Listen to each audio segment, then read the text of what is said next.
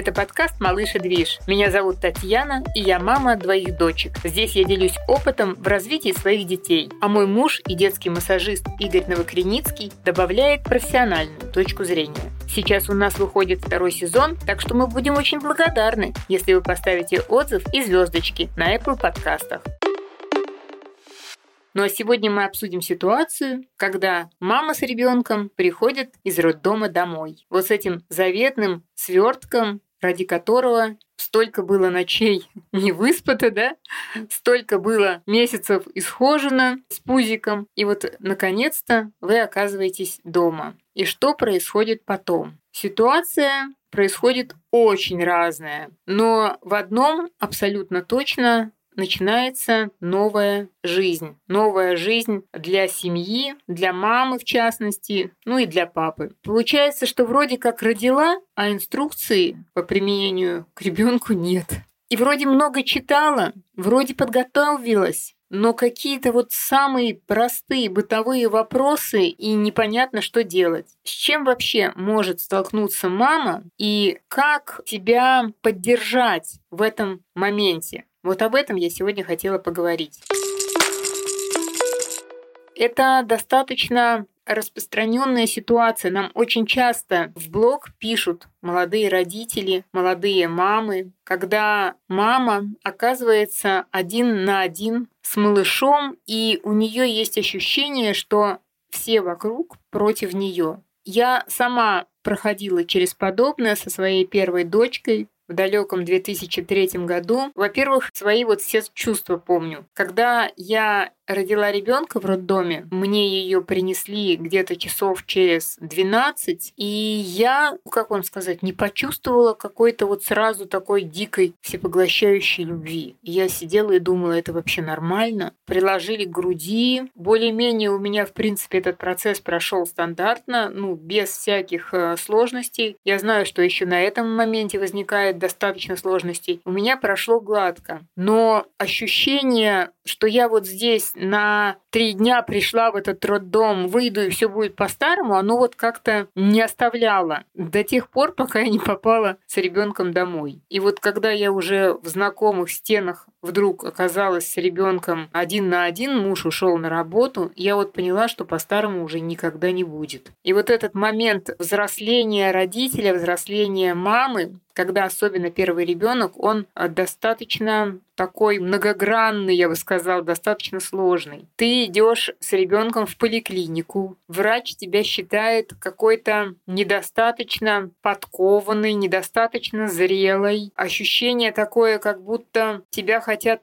ну, что ли, ткнуть носом, воспитать, указать тебе на все твои ошибки. Все родственники в большинстве своем как-то ждут, что ты уже знаешь прекрасно, что делать с ребенком, а на самом деле нет. И вот эту ситуацию ты, получается, в какие-то очень короткие сроки должна понять, что с ребенком делать и как себя вообще в этой ситуации собрать и насколько ты хорошая мать для этого малыша, и насколько ребенок получает все, что должен получать, насколько ты состоятельна. В общем, я когда разговаривала потом с э, несколькими психологами на эту тему, ситуация сложно вырисовывается мамы. Перво-наперво, конечно, нам нужно знать, что вот эта тревожность, которая идет фоном у всех молодых мам, она запрограммирована природой. Природа так придумала, чтобы мы все время тревожились о малыше. Хорошо ли ему, хорошо ли он поел, поспал,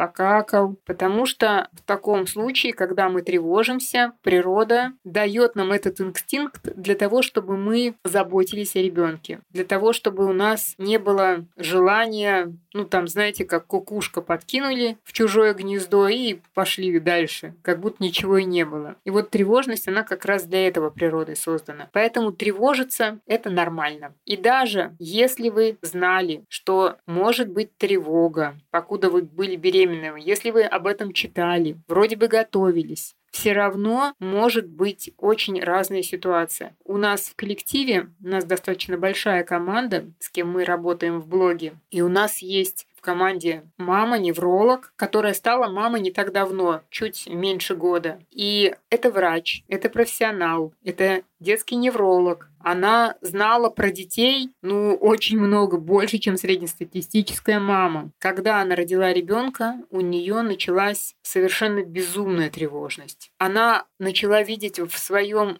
сыне все возможные диагнозы, наверное, какие она читала, изучала, будучи в ВУЗе, потом на протяжении своей профессиональной жизни, все, что вот она видела, она все пыталась примерить на своего новорожденного сына. Ей говорили ну, несколько разных профессиональных, не просто людей, да, а вот именно профессионалов. Педиатр, другой невролог, массажист детский, специалист по раннему двигательному развитию говорили ей, что все хорошо, все нормально с ребенком. Но ее тревожность была такая, что она не верила. И насколько вот я помню, наверное, первые 3-4 месяца она была в жутком стрессе. Ей пришлось работать с психотерапевтом для того, чтобы примерно к четвертому месяцу ребенка более-менее выйти в ситуацию стабильности. Я эту историю рассказала для того, что вы можете быть готовы, но все равно может случиться вот такой приступ, ну я не знаю, какой-то паники. И обращайтесь за помощью. Это нормально. В этот момент обратиться за помощью к психологу, или к психотерапевту. Обращайтесь за помощью к подругам, к мужу. Не молчите. Даже если кому-то кажется, что это ну какая-то странная просьба, да, посидеть с вами, допустим, там вечером, или сходить с вами на 15 минут погулять, в то время, когда малыш под присмотром бабушки, да, поспит. Это нормально. Вам нужно немножко разорвать вот этот день сурка и немножко перевести дух. Так что просто этот момент жизненный надо пережить, понимая, что это часть процесса. Еще хочется сказать, что, к сожалению, в нашем обществе как-то, не знаю, не могу сказать, что принято, но достаточно часто встречается, что на молодую мать навешивается обществом какое-то чувство вины. Она должна постоянно оправдываться, что вот она одела там эту тонкую шапку, не вот эту толстую. Или там, что она, не знаю, недостаточно, по мнению других, ребенка там укутала, или недостаточно хорошо качает его в коляске. Ну, вообще абсолютно разные могут быть ситуации, когда чужие абсолютно люди. Вот ты идешь с коляской по улице, и тут тебе какая-нибудь бабушка скажет, что ты там его так трясешь в этой коляске, или наоборот, и покачать нормально не можешь. Ну, то есть вы должны понимать, что просто пропускайте мимо ушей. Это все, что я вам могу сказать. У нас, к сожалению, любят давать советы на ровном месте, и молодые родители, они просто какая-то вот, ну не знаю, самая уязвимая, наверное, мишень для этих советов. Просто знайте, что вы единственно возможные родители для вашего малыша. Других родителей у него вот точно никогда не будет. И значит, вы по праву рождения принимаете те решения, которые для вашего ребенка вы считаете самыми оптимальными и никому не обязаны за них оправдываться. Это нормально. И для того, чтобы где брать, да, вот информацию, на что ориентироваться. Вот изучайте и складывайте собственное мнение о всем, что вас интересует. Если разговор идет о том, как младенцу спать, там совместный сон или в кроватке, на руках ли, или отдельно совершенно там не на груди укладывать его спать. Это только ваше решение. Вы можете узнать у знакомых их опыт. Лучше прочитать какие-то узкоспециализированные блоги специалистов и составить для себя одно единое мнение, которого вы потом будете придерживаться. Я знаю, в чем популярность нашего с Игорем блога. Популярность в том, что мы даем вот это самое, ну, как мне казалось, оптимальное для меня выбранное решение. Вот когда я была мамой, я вот тоже точно так же, как вы, очень много изучала информации и выбирала для себя самое оптимальное. А когда еще познакомилась с Игорем, и когда мы стали воспитывать новорожденную Нику, и когда я там узнала много новшеств да, про двигательное развитие, я стала очень внимательно относиться вот к этим всем материалам. Я их отбирала, и они проходили не только мою проверку как маму, но еще и проверку Игоря как профессионала. И вот то, что мы испытали, да, на Нике, то, что мы проверили, мы это рекомендуем в блоге. И многим родителям наши выводы кажутся оптимальными. И они принимают нашу точку зрения, и поэтому вот, наверное, наш блог популярен, потому что мы как бы фильтруем всю информацию и даем вам выжимки. Дело в том, что если ты что-то хочешь, ты всегда найдешь ответы на свои вопросы. Сформируешь свое мнение, чтобы не зависеть от мнения теток на улице, от мнения бабушек старшего поколения. И вот этого мнения лучше придерживаться. Будьте тем, кем вы хотели бы, чтобы для вас были ваши родители, да, вот такой опорой для своего малыша и оплотом какого-то спокойствия. Какие общие советы я могла бы сейчас дать, и, возможно, они вам помогут? Будьте тем человеком, который фильтрует всю входящую информацию. Всегда останавливайтесь, когда получаете информацию, и анализируйте ты недостаточно хорошо укладываешь ребенка, недостаточно вовремя. Почему мнению ты недостаточно вовремя укладываешь ребенка? По мнению конкретно этой бабушки. То есть каждый абсолютно вопрос нужно подвергать сомнению. Когда вы начинаете как-то критически мыслить в этот момент и задавать эти вопросы, то вот эта вот загнанность, паника, да, она отходит на второй план. Вы начинаете эмоции отделять от рационального такого подхода. Поэтому вот старайтесь в этот момент понять, насколько утверждение соответствует реальности и не является ли это манипуляцией, не является ли это стремлением навесить, если так можно сказать, на вас чувство вины. Когда вы приходите к врачу, очень интересная тема. К сожалению,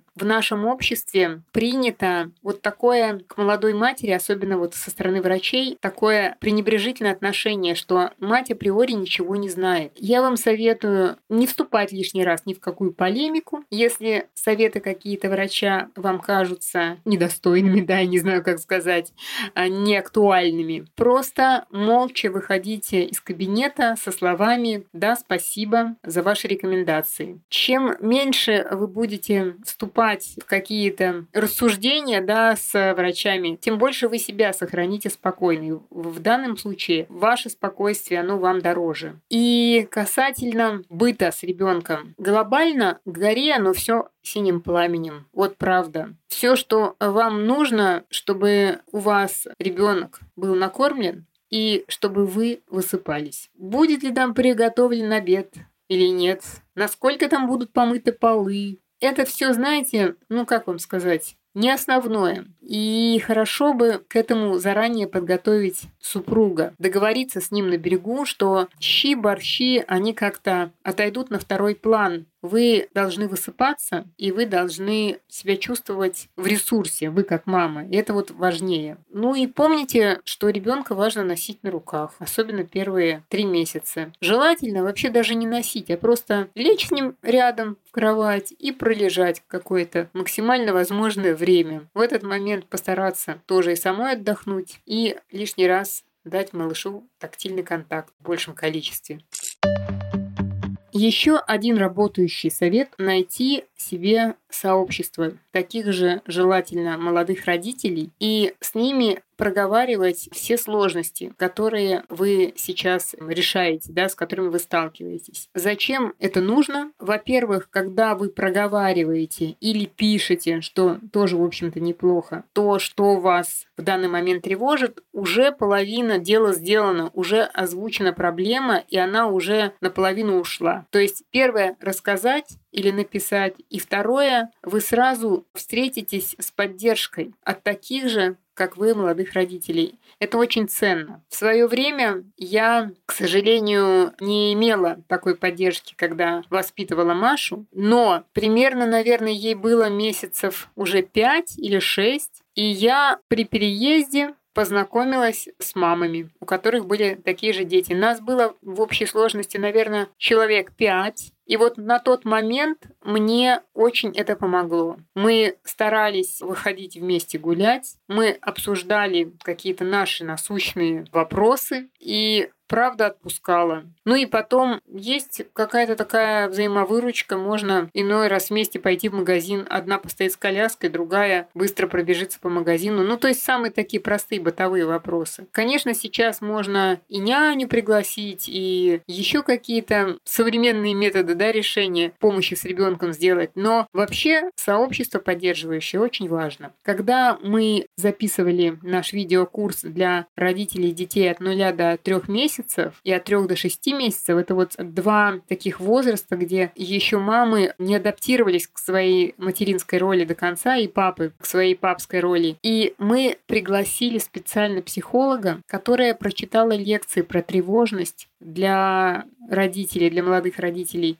И они очень у нас пользуются большой популярностью в рамках курса. На основе этих лекций мы сделали пост. Этот пост мы поместили в Телеграме. И когда вы сейчас прослушаете этот подкаст, вы посмотрите, под подкастом есть ссылочка на пост в Телеграме. Прочтите, пишите там комментарии, знакомьтесь с другими родителями. Или, может быть, под этим подкастом знакомьтесь с такими же родителями. Находите себе единомышленников. Это важно. Думаю, что это будет самая практическая помощь на данный момент. Либо в Телеграме почитайте, либо здесь с друг другом попереписывайтесь. Родители друг другу лучшие друзья. Итак, основные итоги выпуска подведем. Первое. Тревожиться. Это нормально молодым родителям. Так придумала природа. Второе. Общество будет учить вас, как обращаться с вашим ребенком. Но это не значит, что вы должны поддаваться. Делайте свои выводы о всем происходящем критически осмысливайте каждый брошенный в вас словесный камень. Третье. Постарайтесь найти группу родителей, таких же, как вы, которые будут вас поддерживать. Желательно даже не онлайн, а офлайн. Это, по моему мнению, лучше действует. Старайтесь отдыхать. Это прям какая-то такая прописная истина, но это работает. Ну, нет ущей, нет борщей, но зато мама в ресурсе. Это важно. Прочитайте поддерживающий пост в Телеграме. Напишите комментарии, познакомьтесь с другими родителями. Вот это самое действенное и простое, что вы можете сделать прямо сейчас. А если у вас остались какие-то вопросы, пишите в подкасте в вопросах или пишите у нас в Телеграме. У нас там всегда живая дискуссия. Мы будем рады вас видеть. Спасибо, что прослушали этот выпуск. Мы будем очень рады, если вы поставите нашему подкасту 5 звездочек на Apple подкастах и сердечко на Яндекс Музыке. Подписывайтесь на Малыш и Движ на всех платформах, где вы привыкли слушать свои подкасты. До встречи, услышимся в следующем выпуске.